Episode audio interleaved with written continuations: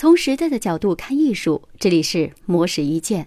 在北京故宫博物院院庆九十二周年之际，发现养心殿主题数字体验展在故宫端门数字馆全新亮相。端门数字馆由天津大学研发团队参与建设，是全国第一家将古代建筑、传统文化与现代科技融合的全数字化展厅。通过增强现实技术、全息技术、全景技术、3D 图形学等现代信息技术，还原各类艺术品的生动场景，让游客可以游戏其中。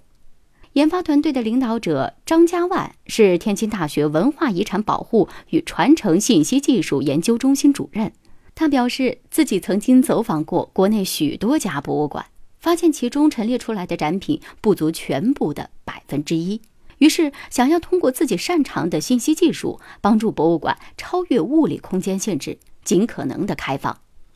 张家万的团队通过运用云计算、大数据、物联网、移动通信等新一代信息技术成果，感知、分析、处理博物馆运行的各项关键信息，实现了智慧管理、智慧保护、智慧服务三大能力全面提升的博物馆发展模式。同时，他们希望能够建立文物领域的搜索引擎，将海量、多元、异构的文物领域数据，通过自然语言处理、大数据分析、文献计量学、软件科学等组织起来，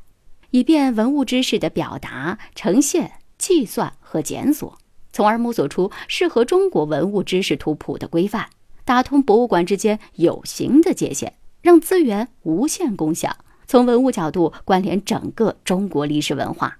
如今，这支二十多人的团队马不停蹄地奔走在全国的各地，用现代信息技术守护人类文明的 DNA。张万佳表示，他希望能有更多的自然科学研究者加入其中，把现代科技融入文物博物馆领域，为人类打开一个新世界。以上内容由模式意见整理，希望能对您有所启发。